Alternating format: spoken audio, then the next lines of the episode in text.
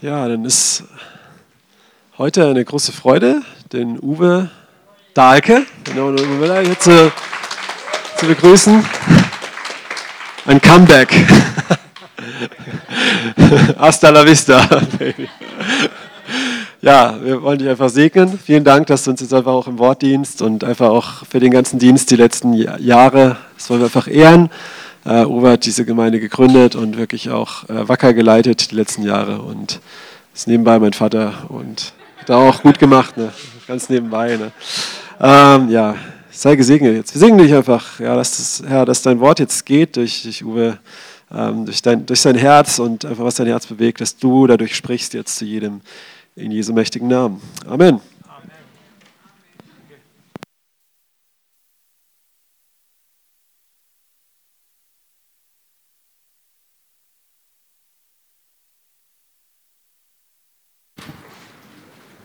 Jetzt bin ich auf Sendung, super. Ja, herzlich willkommen, nochmal ganz, ganz herzlichen Dank an die Band Benny, das war der Hammer. Es war so Präsenz Gottes da, Reich Gottes da, Herrlichkeit Gottes da. Und ich denke, es ist sehr wichtig, gerade heute Morgen. Ich habe ein ganz anderes Thema heute auf dem Herzen gehabt, aber dann war ja Corona, der Kronenvirus. Und da habe ich gedacht, wir müssen was anderes haben heute. Ich möchte aus aktuellem Anlass über das Thema Furcht lehren. Furcht überwinden, Furcht überwinden. Schon der, ich habe es bewusst mal dargestellt, ist die Furcht das Dominante und das Überwinden so das Kleine. Oder ist das Überwinden das Große und die Furcht ist das Kleine? Um Furcht zu verstehen, müssen wir sie in ihren Wurzeln kennenlernen und begreifen, was sie wirklich ist, wie sie funktioniert. Und ich möchte kurz noch beten, bevor wir einsteigen. Vater, wir bitten dich heute Morgen, dass du unseren Geist berührst, dass wir nicht nur Worte hören, sondern dass wir dich hören. Wir beten, dass du uns Mut schenkst, wie du uns schon durch den Worship so ermutigt hast, deine Präsenz gezeigt hast, Vater. Ich danke dir für jeden, der da ist, der Mut gefasst hat. Vater, und wir wollen auch alle segnen, die zu Hause geblieben sind. Wir wollen uns nicht über niemanden erheben oder verachten. Wir wollen demütig sein, auch in unserem Glauben demütig sein, Vater. Und segne uns jetzt, dass wir diesen Ort doppelt, dreifach ermutigt verlassen, Vater. Und dass dieser Mut aus uns herausströmt unter der Woche zu den Menschen, mit denen wir in Kontakt und Berührung kommen. Danke, dass du Sieger bist. In Jesu Namen. Amen. Ja, Furcht. Es gibt, ja, ist an. Es gibt zwei Arten von Furcht und bevor ich tiefer einsteige, möchte ich die erstmal rausdeuten, dass wir wissen, worüber wir reden? Zunächst mal ist Furcht etwas Menschliches und Reales. Es ist was Normales. Furcht gehört zum Leben, aber sie kann in guten Prozessen überwunden werden. Aber wenn uns die Furcht überwindet, dann wird sie zum Dämon, der uns beherrscht, der uns quält und der uns dominiert.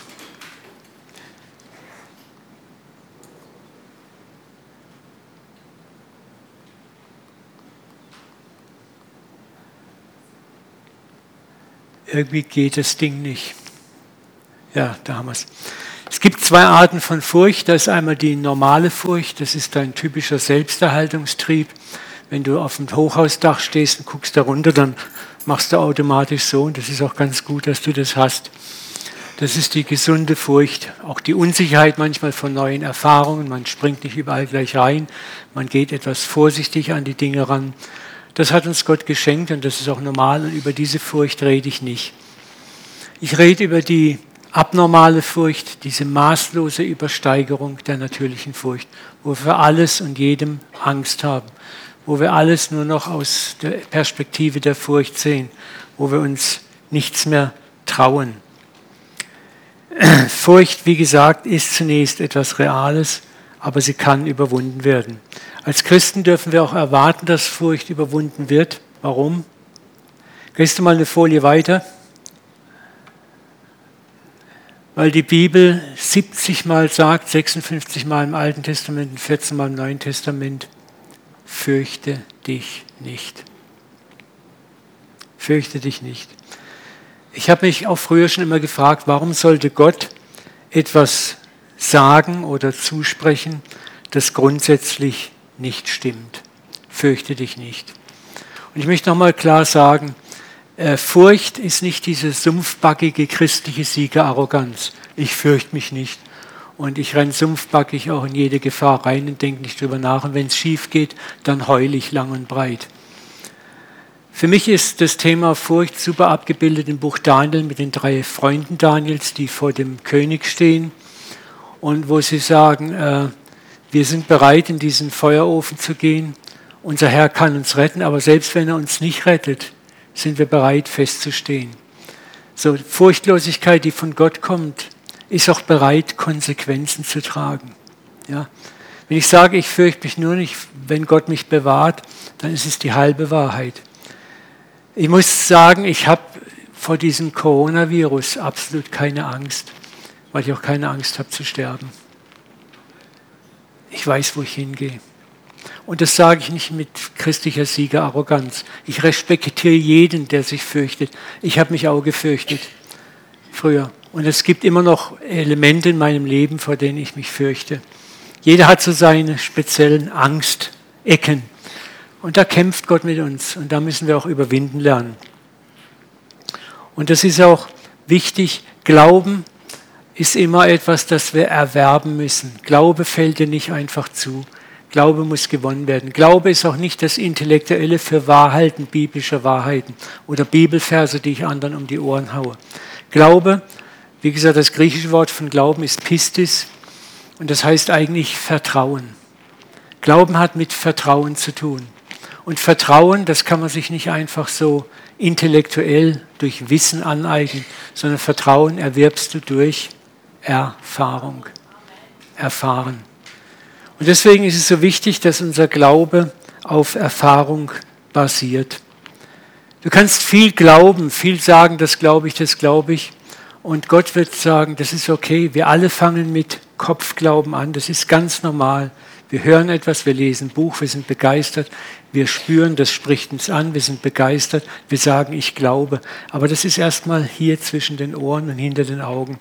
Aber dann kommt die Zeit, wo Gott sagt, jetzt möchte ich, dass dein Glaube sich durch die Erfahrung bestätigt. Und er bringt dich in Krisen, in Herausforderungen und Situationen rein, wo das, was du glaubst, erprobt wird. Und wir leben, glaube ich, im Moment gerade in so einer Zeit, wo das, was wir glauben, erprobt wird. Glaubst du wirklich, dass Gott heilen kann, beschützen kann, bewahren kann? Und das geht hier nicht darum, sumpfbackig zu sagen, ich glaube es, solange es mich nicht betrifft, sondern auch mit aller Konsequenz. Ich habe neulich mal über Leid gepredigt. Als Christ, Christsein bedeutet nicht, dass wir automatisch aus allem Leid rausgenommen sind. Christsein ist nicht der PIN-Code, den ich reintippe und jetzt bin ich leidfrei. Wir können auch als Christen Leiden erfahren, aber wir erfahren es ganz, ganz anders. Also das kann ich für mich einfach sagen. Und dann gibt es ein Leid, das ich auch immer noch am Lernen bin, es zu erfahren. Aber oft haben wir uns in vielen Lebensbereichen mit Furcht so arrangiert und abgefunden, dass Furcht ein beherrschender Teil unseres Lebens ist. Man bestimmt nicht mehr selbst, wo es lang geht, sondern die Furcht vor allem Möglichen wird zum Kompass unseres Seins. Ich möchte einen interessanten Vers mal mit uns anschauen. Prediger 11,4. Wer auf den Wind achtet, sät nicht. Ich weiß nicht, ob du schon mal gesät hast, so. Und wenn der Wind stark bläst, dann fliegt halt die Saat aufs Nachbarfeld oder zwischen die Steine, da wo es nicht hin soll der See. Das ist okay, das ist auch ganz normal. Aber man könnte dauernd nur noch auf den Wind gucken, auf die Umstände und macht nicht das, was zu tun ist. Und wer auf die Wolken sieht, erntet nicht. Oh, es ist heute bewölkt, es kann Regen, wir ernten nicht. Das heißt also, wenn wir auf die Umstände achten, auf die Umstände schauen, dann werden wir nicht handeln. Aus dem Talmud kommt diese Weisheit, die hier unten geschrieben ist. Achte auf deine Gedanken, denn sie werden Worte. Achte auf deine Worte, denn sie werden Handlungen. Achte auf deine Handlungen, denn sie werden Gewohnheiten. Achte auf deine Gewohnheiten, denn sie werden dein Charakter. Achte auf deinen Charakter, denn er wird dein Schicksal. Das ist eine sehr, sehr erprobte Lebensweisheit. Wir sehen hier die Furcht vor Umständen absolut in Aktion. Was getan werden muss, um einen bestimmten Erfolg oder Fortkommen zu ermöglichen, wird aus Angst vor eventuellen Umständen nicht getan. Und das Resultat ist Mangel und Verlust an Lebensqualität. Ja. Wir haben uns heute bewusst entschieden, den Gottesdienst zu feiern und wir sind auch nicht arrogant oder hochnäsig gegen Kirchen oder Christen oder Gemeinde gesagt, wir machen es heute nicht. Das ist, möchte, möchte ich euch ermutigen, erhebt euch nicht arrogant über andere. Dein Glauben hast du für dich und wenn du Glauben hast, dann sei froh, dass du ihn hast. Und bet für die anderen, die ihn nicht haben. Aber rümpf nicht arrogant die Nase über sie. Das ist nicht richtig. Das ist nicht christlich. Furcht ist, wie gesagt, eine der destruktivsten Kräfte, die das gefallene Ego gegen uns einsetzen kann. Furcht lähmt, Furcht isoliert, Furcht macht geistig, seelisch, auch materiell sogar arm, sie macht krank und sie kann sogar töten.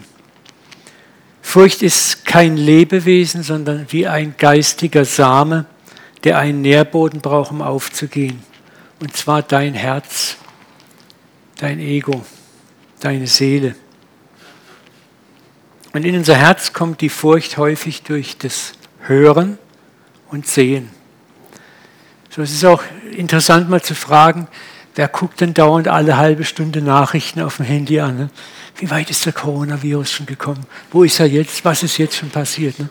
Man kann sich, ich sehe die Leute dauernd, ne? und da ist auch immer so eine Versuchung da. Und ich glaube auch ein großes Problem, was wir haben, ist diese noch nie so dagewesene Informationsmöglichkeit, die wir haben.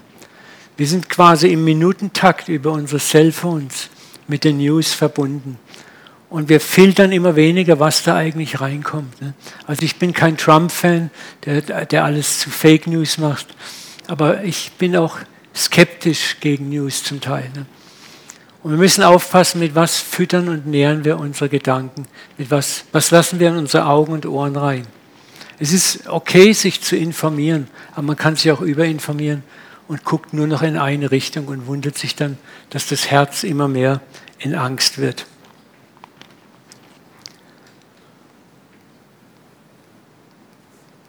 Machst du mal eine Folie weiter? In Johannes 8,44 heißt es, der Teufel ist ein Mörder von Anfang, steht nicht in der Wahrheit, denn die Wahrheit ist nicht in ihm. Wenn er von der Lüge redet, so spricht er aus dem eigenen, denn er ist ein Lüge und der Vater aller Lüge. Die Basis aller negativen Furcht ist die Lüge. Der Feind wird das, was dir bedrohlich erscheint, immer noch größer durch Lügen und Augenschein vor dir aufbauen. Solange bis es dich überwältigt, dich dominiert und dein Leben bestimmt. Und wenn du nur mit deinen natürlichen Augen und Ohren wahrnimmst und nicht mit den Augen und Ohren deines Geistes, dann wirst du eine verzerrte Realität haben. Ich habe mir etwas angewöhnt, ich hoffe, ihr missversteht mich nicht. Ich habe mir angewöhnt, oft da, wo Teufel steht, das Wort Ego einzusetzen. Was, ich auf, was mir aufgefallen ist, ist oft, es ist, fing schon im Paradies an. Die Schlange hat, Eva hat, der Teufel hat. Ich habe mal eine Karikatur gesehen, die fand ich eigentlich ganz lustig. Da saß der Teufel vor Gott, hat seinen Kopf in seinem Schoß gehabt und hat bitterlich geweint und hat sich beklagt, für was die Menschen ihn alles verantwortlich machen, was sie selber anstellen. Da habe ich gedacht, das stimmt eigentlich. Ne? Es ist oft, ich merke es auch in der Seelsorge, wie die Leute dann oft sagen, der Teufel, der Dämon. Und dann sage ich, du, pass mal auf, dein Teufel und dein Dämon hat einen Namen, du. Was ich? Sage ich, ja. Fang mal mit dir selber an.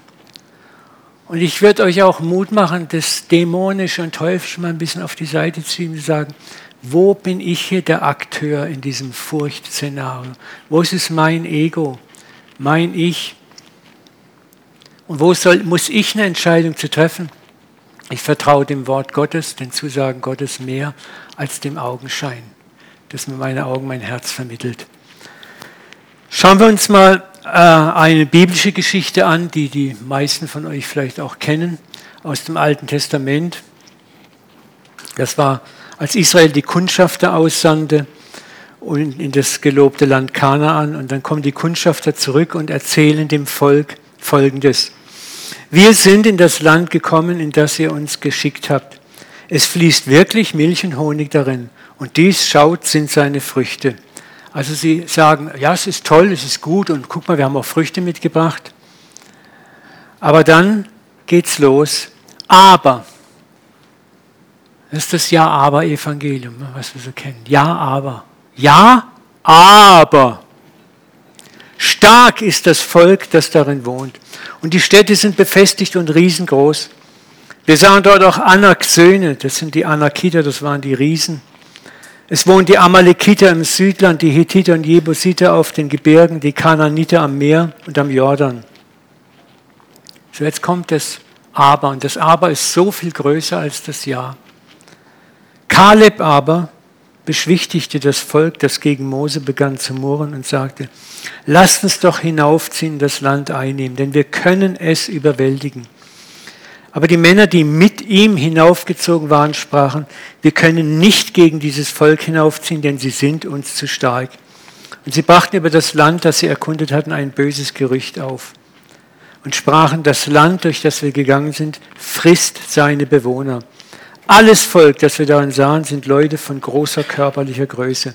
Wir sahen dort auch Riesen, die Söhne Anaks aus dem Geschlecht der Riesen. In ihren Augen waren wir wie Heuschrecken und waren es auch in unseren. Und diese Geschichte ist eine eindrucksvolle Demonstration dessen, was Furcht vermag, wenn man ihr Raum im Herzen gibt. Das ist interessant, es sind zwei Parteien hier, Kaleb, Josua und die anderen Kundschafter, die zehn. Beide haben dasselbe gesehen. Aber beide Parteien gaben unterschiedlichen Report. Beide haben durch unterschiedliche Brillen gesehen. Das ist die Frage, durch welche Brille siehst du deine Realität, auch die aktuelle Realität oder auch grundsätzlich deine Lebensrealität. Ich meine, es ist ja nicht nur Corona, wir haben alle unsere Herausforderungen, mit denen wir kämpfen, unsere Ängste, die uns heimsuchen. Durch was betrachtest du sie? Beide Parteien sahen dasselbe und reagierten unterschiedlich. Ja, es gab eine bedrohliche Situation. Ja, es gab einen Feind. Ja, der Feind war stark. Und aus der natürlichen Sicht der Erfahrung sollte man meinen, das wird schwierig und könnte nicht klappen. Aber es gibt auch eine andere Sicht der Dinge, nämlich die Sicht Gottes, die Sicht des Glaubens. Und Kaleb und Josa überwanden ihre natürliche Furcht durch Vertrauen in das, was Gott ihnen zugesagt hatte, aber ich glaube noch viel mehr durch das, was sie bereits mit Gott erlebt hatten. Ich glaube, das war das Entscheidende, was sie ihnen Mut machte, was sie erlebt haben, den Durchgang durchs Todemeer diese ganzen anderen Wunder beim Auszug in Ägypten. Sie haben diese Wunder bewusst wahrgenommen. Sie haben sich erinnert. Sie sind in einem guten Herzen festgehalten gewesen. Und ich möchte dich fragen, wie viele Wunder hast du erlebt in deinem Leben? Wo lässt du Gott Wunder tun in deinem Leben? Es ist so wichtig, dass wir in unserem eigenen Leben Gott erfahren. Deswegen fand ich die Zeugnisse heute Morgen so schön. Und deswegen ist auch wichtig, diese Zeugniszeit zu haben. Gott fordert uns raus, mit ihm zu leben. Ein Glaube, der nicht funktioniert im Alltag, ist nichts wert. Wenn dein Glaube nur Theologie ist, schmeiß es weg, es bringt nichts. Aber Gott möchte im Alltag erfahrbar sein, in den kleinen, belanglosesten Dingen. Ich habe mir mittlerweile angewöhnt, für den kleinsten Pibelkram Gott um Hilfe zu bitten und ich erlebe ihn. Ich erlebe ihn immer wieder. Ich habe mir die Woche am Samstag endlich meinen E-Scooter gekauft. Das sind diese Elektroroller. Psst. Und dann war ich beim Saturn und ich habe lang gegoogelt und geguckt, was ist das beste Teil und so. Und dann habe ich dort einen gefunden.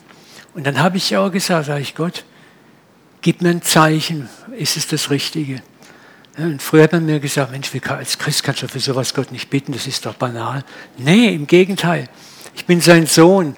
Und er ist mein Papa und er freut sich an den auch nutzlosen, spaßigen Dingen des Lebens mit mir. Und ich habe hab dann eine Garantiefrage gehabt und dann schickt mich der Verkäufer runter in den Servicebereich, weil er nicht Bescheid wusste. Und dort unten am Servicebereich steht in der einen Ecke so ein älterer, weiß gewandeter Mann. Und das war der Geschäftsführer vom Saturn. Und der hört mich, wie ich über diesen Scooter den Verkäufer was frage. Dann kommt er her, sagt er, darf ich Ihnen helfen? Ich habe mir den Scooter vor drei Monaten gekauft. Und dann erzählt er mir 20 Minuten voller Begeisterung jedes Detail über diesen E-Scooter. Ne? Und ich hatte mein Gebet erhört, Gott, gib mir ein Zeichen, ist es der Scooter. Ne? Das sind so Banalitäten, aber Gott möchte reingenommen werden, er möchte wirklich reingenommen werden. Ich habe die Woche auch, ich war schon mal im Krankenhaus wegen meiner Niere. Und kurz bevor sie mich zum Ultraschall zertrümmern oder wie man das nennt, da zum Zerschießen schicken wollten, habe ich auch noch mal gar nicht arg gebetet, so ein bisschen. Und dann bin ich aufs Klo gegangen und der Stein oder der Grieß ist abgegangen, weg war es. Jetzt hatte ich die Woche wieder dieselben Schmerzen. Das wurde schlimmer und schlimmer. Ich habe mich schon im Krankenhaus gesehen. Und da war wieder diese leise Stimme, Uwe, ruf mich an in der Not. Und da merkst du manchmal, da ist so der Unglaube da, wo du dann denkst, ah, der macht ja doch nichts. Ne? Und ich habe gesagt, Herr, hilf mir. Und in der nächsten Minute war das Ding weg. Und das sind Sachen, das ist jetzt schon etwas mehr, ja, aber ich habe auch gekämpft. Es war nicht gleich da, ja, ich bete und Halleluja, Amen. Ne? Der, der, Zweifel kommt immer und klopft immer an. Aber Gott fordert uns aus, sagt, hey, vertrau mir. Wisst ihr, was eines meiner Favorites-Gebete ist? Ich glaube, hilf meinem Unglauben. Vor Gott ehrlich zu sein, zu sagen, hey, ich, ich möchte jetzt glauben, aber ah, da ist auch dieser scheiß Unglaube in mir. Gold und Asche, und das bring immer vorhin hin. Du musst dich nicht schämen für den Unglaube, der auch gleichzeitig in ist. Leg ihm beides hin, sag Papa, hilf mir.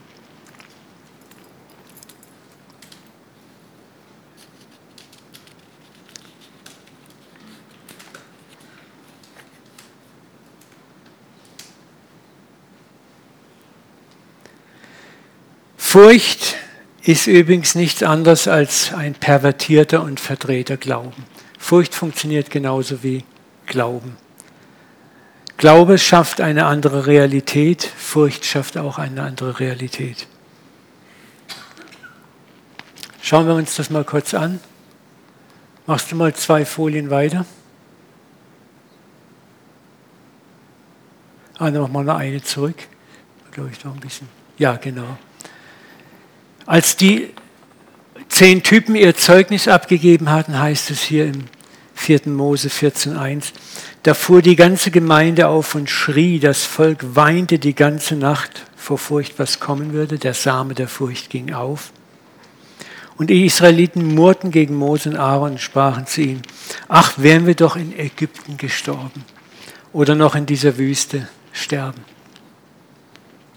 Was sie fürchteten, kam dann über sie. Jetzt können wir eins weitergehen. So wahr ich lebe, sprach der Herr, werde ich mit euch tun, wie ihr vor meinen Ohren gesagt habt. Eure Leiber werden in dieser Wüste verfallen. Alle, die ihr gezählt seid von 20 an und drüber, die ihr gegen mich gemordet habt, werdet nicht in das Land kommen. Eure Kinder aber, von denen ihr sagtet, sie werden ein Raub sein, die will ich hineinbringen, dass sie das Land kennenlernen. Aber eure eigenen Leiber sollen diese Wüste verfallen. Ich bin zutiefst überzeugt, das war gar nicht mal so, dass Gott gesagt hat, ich mache euch fertig. Es gibt einen interessanten Spruch, wir werden nicht bestraft für unsere Sünden, wir werden bestraft durch unsere Sünden. In Jeremia sagt Gott das ganz eindrücklich, wegen deines eigenen Unglaubens fügst du dir selber Bestrafung hinzu. Gott muss gar nichts machen, wenn wir nicht glauben, wenn wir dem Unglauben Favorite geben, dann laufen die Dinge von ganz alleine weiter, muss Gott gar keine Strafe schicken. Und das ist es, was der Unglaube mit uns macht. Ich möchte es nochmal sagen, eins weiter bitte.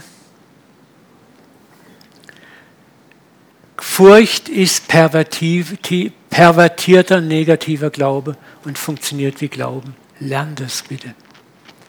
Furcht ist wie pervertierter negativer Glauben. Furcht ist die Erwartung von negativen Dingen, von denen man glaubt, dass sie eintreten werden. Und Glaube funktioniert genauso, ist das Positive, was ich erwarte. Es hat ganz viel zu tun, unsere Gedankenwelt zu trainieren. Ich rede nicht von der Kraft positiven Denkens, obwohl das sehr ähnlich miteinander verbunden ist. Was geht darum, was gucke ich an? An wen wende ich mich zuerst, wenn ich ein Problem habe? Beziehe ich Gott ein? Und deswegen möchte ich nochmal euch Mut machen. In den banalsten Dingen fang an, Gott einzubeziehen. Und du wirst ihn erleben und erfahren. Er möchte, dass du ihn erlebst. Und das stärkt deinen Glauben. Ist manchmal, wenn ich was repariere, auch Kleinigkeiten, bitte ich Gott immer um Weisheit und Klugheit oder um Gelingen. Und die Dinge laufen einfach anders, wenn ich ihn mit einbeziehe. Und das sind für mich dann so, da wächst mein Glaube, weil wer im Kleinen treu ist, wird es auch im Großen sein. Wenn du im Kleinen ihn erlebst, ist es für dich auch leichter, im Großen zu glauben. Und da fängt Glaube an, in den Banalitäten des Alltags. Furcht ist nochmal die Erwartung von negativen Dingen, die kommen, wenn wir sie lange genug annehmen und proklamieren. Machst du mal eins weiter?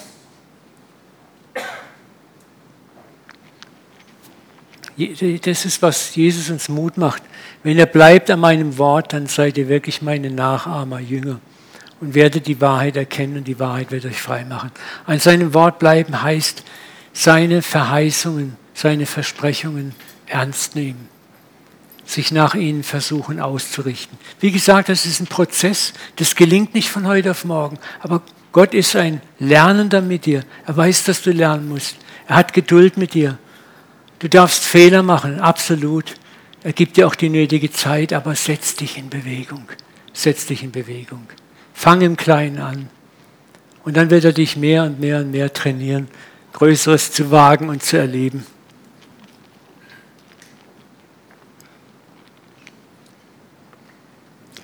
Machen wir mal eins weiter. Es ist aber der Glaube eine feste Zuversicht auf das, was man hofft und ein Nicht-Zweifeln an dem, was man sieht. Und Furcht funktioniert genauso ähnlich. Es ist die Furcht eine feste Zuversicht auf das, was man erwartet und ein Nicht-Zweifeln an dem, was man noch nicht sieht. Furcht ist pervertierter Glaube. In Sprüche 10, 24 heißt es, wer von Gott nichts wissen möchte, dem stößt das zu, was er am meisten fürchtet. Wer jedoch zu Gott gehorcht, gehört, bekommt, was er sich wünscht. Das ist wahr, aber es ist kein Automatismus. Ja? Möchte ich auch immer wieder sagen. Das ist auch so ein gefährlicher Glaube, so if I do it right, I will win. Wenn ich die richtigen Codes einpinne, bei Gott funktioniert alles richtig. Gott hat seinen Weg, Dinge zu machen. Und wir alle haben auch Sachen erlebt, die wir nicht verstehen. Ich habe auch Dinge in meinem Leben, wo noch Fragezeichen hinter sind. Sag ich, Gott, warum? Und das ist okay. Ich habe Frieden im Moment darüber. Und ich weiß, dass ich Antworten kriegen werde. Aber das ist das, was die, die drei Männer gesagt haben. Wir, wir vertrauen Gott, auch wenn er uns nicht hilft, vertrauen wir ihm. Und das ist, das ist dann der echte Glaube, der sagt, ich stehe fest, auch wenn es nicht funktioniert. Dann kann ich mit ihm streiten und mit ihm hadern. Ich habe Dinge erlebt, wo Gott mir gesagt hat, Uwe, tritt mir so lange hart gegen das Schienenbein, wie du es brauchst. Wo ich ihn nicht verstanden habe, wo ich ihn nicht begriffen habe. Und dann habe ich ihn gegen das Schienbein getreten und habe geschimpft mit ihm und gemosert und gemault und geschimpft, wie Hiob, 36 Kapitel. Aber das ist ehrlich. Gott hat kein Problem damit. Er weiß, dass du an Punkte kommst, wo du ihn nicht verstehst. Und dann schreit dein Zorn, dein Nicht-Verstehen, deine Wut raus, es tut gut. Und dann kommt der Moment, wo Gott anfängt zu sprechen, dann kommt ein Frieden in dir rein, der höher ist als alle menschliche Vernunft. Nicht mal unbedingt eine Erklärung. Das ist das, was Hiob erlebt hat. Als Hiob am Schluss des Kapitel 36 ausruft, ich habe dich vom Hörensagen gekannt, jetzt hat mein Auge dich gesehen. 36 Kapitel schimpft er und klagt und mault gegen Gott. Und Gott sagt sogar im Kapitel 36, Hiob hat richtig über mich geredet. Das ist krass. Gott empfand es als richtig, während die drei Freunde Hiobs ja immer nur Gott verteidigt haben und ihren Glauben verteidigt haben. So nach dem Motto, Hiob, Gott macht keinen Fehler, unsere Theologie, dass Gott die Guten belohnt, ist nicht falsch. Das Problem liegt bei dir. Kennst du das? Das macht oft unser eigenes Ego mit uns und dann gibt es auch genügend Freunde, die dir sagen, Uwe, als ich vor fünf Jahren meine Parkinson-Diagnose gekriegt, habe ich auch etliche E-Mails gekriegt. Generationsflüche, Uwe, Generationsschuld, prüf dein Leben. Und ich habe gesagt, come on, come on. Das ist es nicht. Nochmal, Furcht ist das Tor zu vielen Niederlagen im Leben von Christen. Furcht ist eine beständige Einladung an den Feind Gottes bei uns zu landen. Furcht kann überwunden werden. Und ich rede nicht von der natürlichen Furcht, sondern von dieser krankhaften Furcht, dieser krankhaften Angst, dieser panischen Angst. Denn Furcht ist letzten Endes Unglaube und Misstrauen in die Fähigkeiten Gott, Gottes dir helfen zu können. Furcht kommt da hinein, wo wir in der geistlichen Wüste leben, weil wir Gott zu wenig erfahren. Und sorry, ich lasse die Ausrede nicht gelten, ich kann Gott nicht erfahren. Jeder kann Gott erfahren. Jeder kann Gott erfahren. Da gibt es so viele Möglichkeiten im Leben, wo du sagst, Papa, komm da rein, hilf mir da und da und da. Er wartet nur auf dich. Und für ihn ist nichts zu banal und nichts zu klein und nichts zu gering, wo du ihn nicht einladen kannst, dir zu helfen oder dich zu segnen oder dir beizustehen.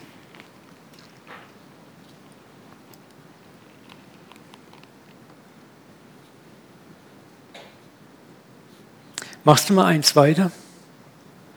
Hier ist nochmal das Hiob, der Hiob-Vers. Und was wieder rief und bereute Hiob? Im Grunde genommen, was er bereute und wieder rief, war, dass sein Herz Gott nicht wirklich kannte. Ich kannte dich vom Hörensagen. Hiob war beim Hörensagen stehen geblieben. Sein Glaube bestand aus den Überlieferungen der Altvorderen, aus theoretischer Erkenntnis, aus dem intellektuellen Bejahen, dass es Gott gibt, dass man ihm gehorcht, dass man Gutes tun muss. Aber er hat ihn noch nicht erlebt und erfahren gehabt. Und da war immer diese latente Angst, wo er alles selber machen wollte. Und Gott musste diese Angst bekämpfen. Und dann begegnet Hiob in diesem Leid auch letzten Endes Gott. Und er sagt, ich habe ich hab dich nur vom Hörensagen gekannt, jetzt hat mein Auge dich gesehen. Gott begegnet ihn ja in diesem Wettersturm in drei Kapiteln, spricht Gott mit ihm. Und die Bibel sagt nicht klar, was er gesehen hat hier, ist auch nicht wichtig. Aber er hat ihn gesehen.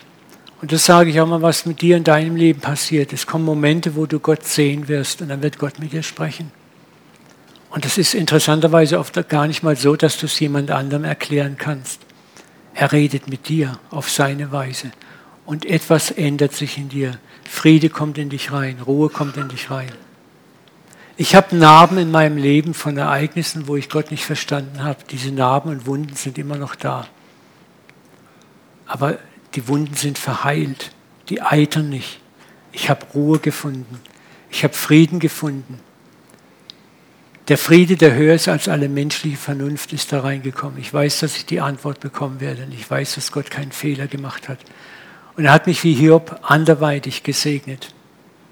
Ja, wir dürfen das nicht verdrehen. Hiob hat Verluste erlitten, ganz klar, aber er ist auch gesegnet worden. Wir werden in diesem Leben Verluste erleiden, aber Gott wird auch segnen und die Wunden behandeln. Ich hoffe, ihr versteht, was ich sagen möchte. Es ist nicht, Glaube ist nicht dieses Allerweltsding, alles wird gut.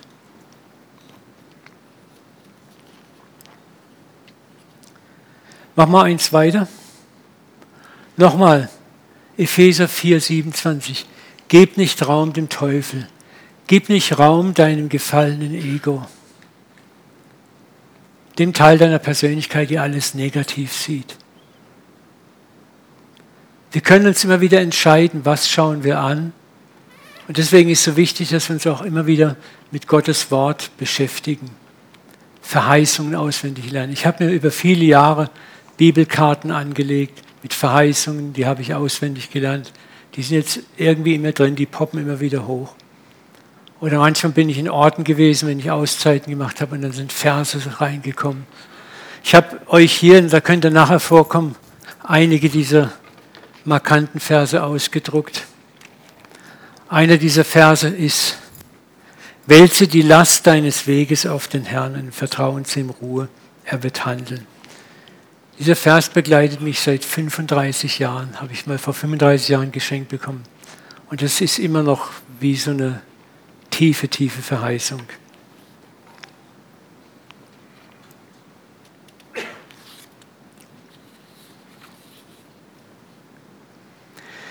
Noch ganz kurz, dann sind wir auch schon fertig. Viele Krankheiten kommen auch in ähnlicher Weise. Man hört in sich hinein, man spürt Symptome, man mutmaßt oder man bekommt eine Diagnose und man beginnt sich diesen Dingen zu beugen. Und man beginnt einer Realität zu glauben, die Gott durchaus in der Hand hat, dass er sie verändern könnte. Und ich fand es sehr gut, was Simon heute Morgen auch gesagt hat das, wir reden hier nicht davon, schmeiß deine Medikamente weg, absolut nicht. Ja. Glaube ist auch immer etwas, du musst Glauben haben und nicht ein anderer. Du, du solltest nie etwas tun, weil es der andere getan hat, niemals. Du musst immer nach dem Maß deines Glaubens leben. Und wenn irgendjemand dir erzählt, ich habe meine Medikamente weggeworfen, bin geheilt worden, dann heißt es nicht, dass du das genauso machen musst sondern du musst authentisch und klar innerlich von Gott geführt werden. Was ist dein Weg, dass Heilung oder Segen zu dir kommt? Das ist ganz, ganz wichtig. Ganz wichtig.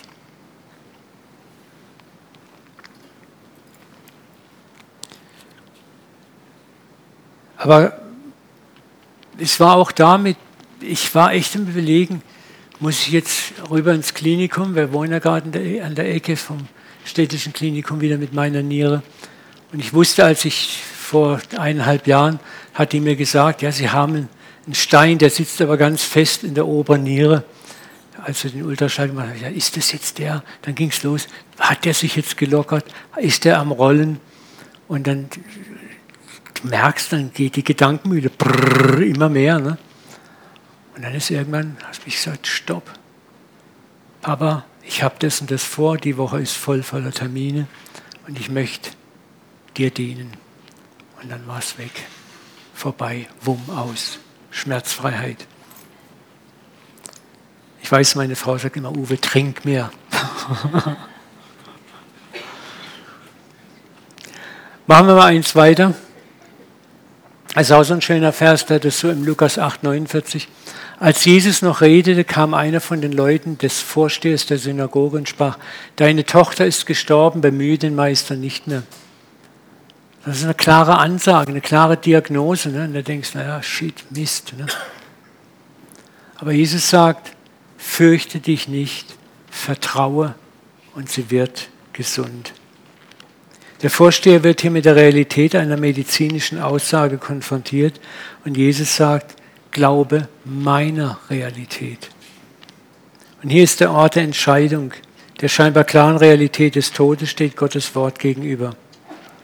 Und er entscheidet sich zu glauben und er gewinnt. Ne?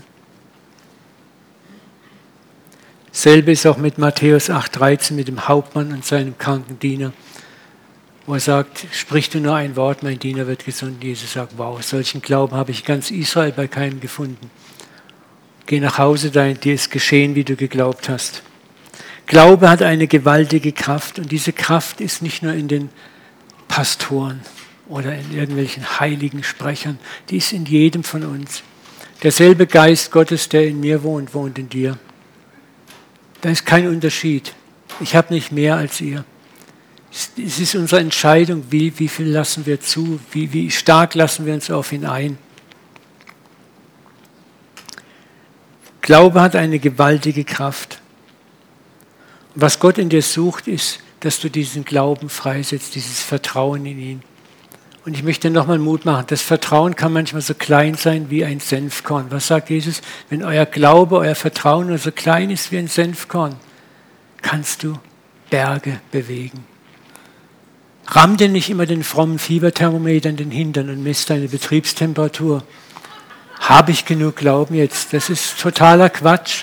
Komm mit dem wenigen, was du hast. Ich glaube, hilf mein Unglauben, ist das Beginnergebet. Das freut Gott am meisten. Und dann wird er handeln. Alles andere ist Quatsch. Wann ist es denn genug? Wann habe ich denn genug Glauben? Vergiss es.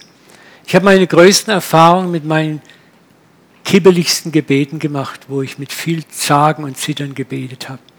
Und Gott ist durchgebrochen. Wunderbar gewaltig. Und das hat mir Mut gemacht. Der Feind versucht dieses Vertrauen zu zerstören, dein Ego versucht dieses Vertrauen zu zerstören. Oder religiös dich dahin zu bringen, ja, du glaubst nicht genug, du musst noch mehr glauben, du hast noch immer Zweifel, du hast noch das und das. Und versucht dich in das fromme Hamsterrad des Selbermachens zu drängeln. Komm so, wie du bist vor ihn. Mit deinen Zweifeln, mit deinem bisschen Glauben, was du hast, sagst, Papa, das ist alles, was ich habe, aber ich lege das hin, das ist mein Senfkorn. Bewege jetzt den Berg, der vor mir steht. Ich hebe meine Augen auf zu den Bergen, heißt in einem Psalm. Wo kommt meine Hilfe her? Meine Hilfe kommt von dem Herrn, meinem Gott.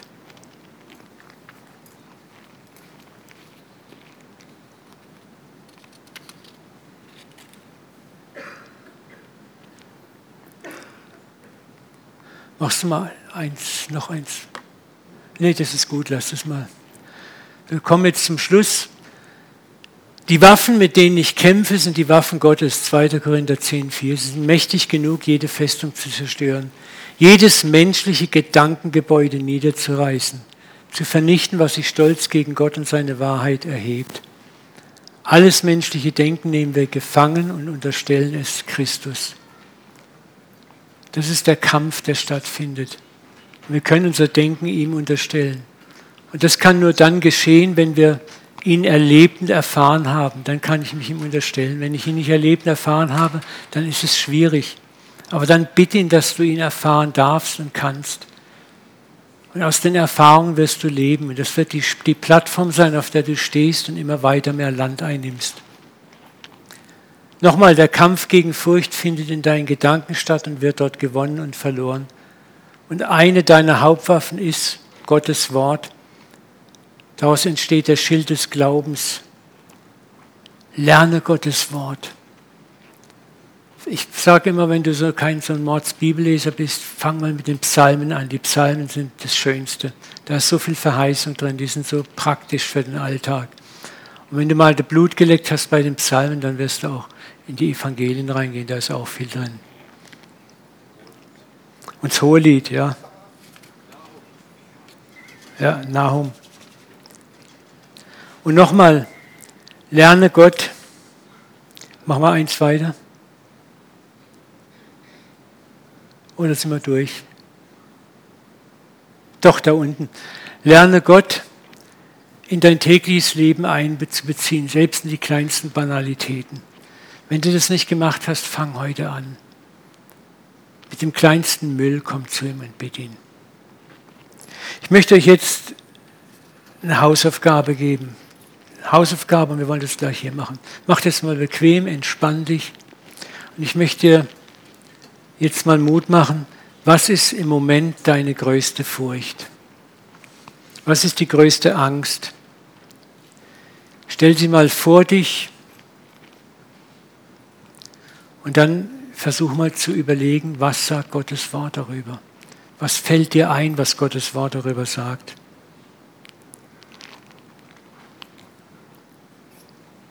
Wenn du willst, kannst du es auch aufschreiben.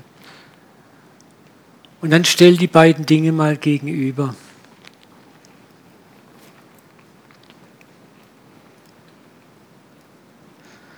Und triff eine Entscheidung, wem du glauben möchtest.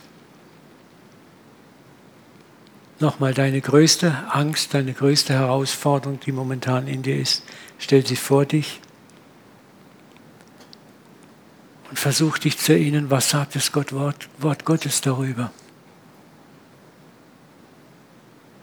Und dann stell die beiden Dinge gegenüber. Und entscheide dich heute nochmal neu, wem möchtest du glauben.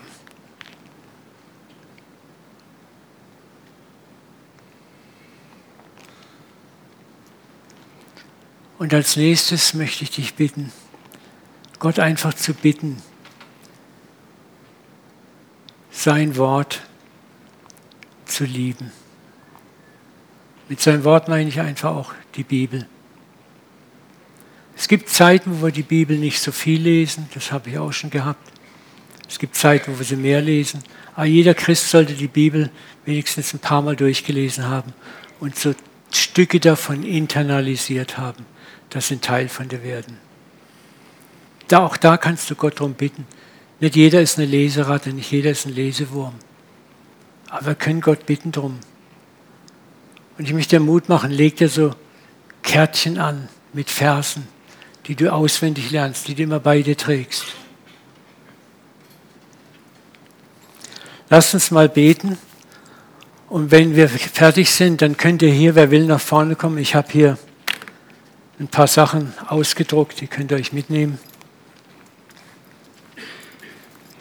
Ich möchte abschließen mit einem Poem. Aushalten. Aushalten, wo du dem Leid und der eigenen Ohnmacht gegenüberstehst. Aushalten, wenn die Angst dich lähmt und zu erdrücken droht. Aushalten, wo du am liebsten dreinschlagen möchtest und doch so hilflos bist. Aushalten, wo du erkennst, wie eng deine Grenzen sind und ausbrechen möchtest. Aushalten, wenn Einsamkeit und Leere dich überfallen und deine eigene Kraft dich verlässt.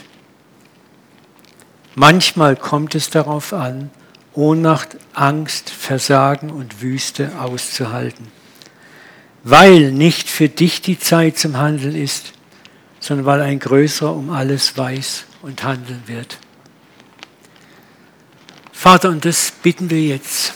Ich bete, dass dein Wort uns inspiriert, uns neu dir auszuliefern. Sei stille und erkenne, dass ich Gott bin und nicht du. Durch Stille sein und Hoffen wird euch geholfen werden. Vater, bring uns neu in diese Stille hinein, wo wir das endlose Sorgen, das Umtreiben, das selber machen, wo wir loslassen können. Mach uns frei, Vater, wo wir gebunden sind in falschen Verantwortlichkeiten. Aber zeig uns auch genauso, wo es dran ist, Schritte zu gehen, Vater. Im Glauben, im Vertrauen. Danke, dass du zu jedem reden kannst und dass jeder dich verstehen kann. Und ich bete, Vater, für alle hier im Raum, dass du uns in den kommenden fünf Tagen segnest mit Erfahrungen deiner Liebe. Mit Erfahrungen deiner Liebe, deiner Güte, deines Erbarmens. Mit Erfahrungen erhörter Gebete. Mit Erfahrungen von Hilfe und Durchhilfe, die uns Mut macht, dich zu erfahren. Dein Wort sagt, schmecket und seht, wie freundlich der Herr ist, wohl dem, der auf ihn traut. Ich segne dich jetzt dass du schmecken und sehen sollst, wie freundlich der Herr ist, weil du ihm vertraust. Auch mit dem kleinen Senfkornglauben, den du vielleicht noch hast. Schmecke und sehe, wie freundlich der Herr ist, weil du vertraust. In Jesu Namen. Amen. Amen. Amen. Halleluja, sagt der Preacher.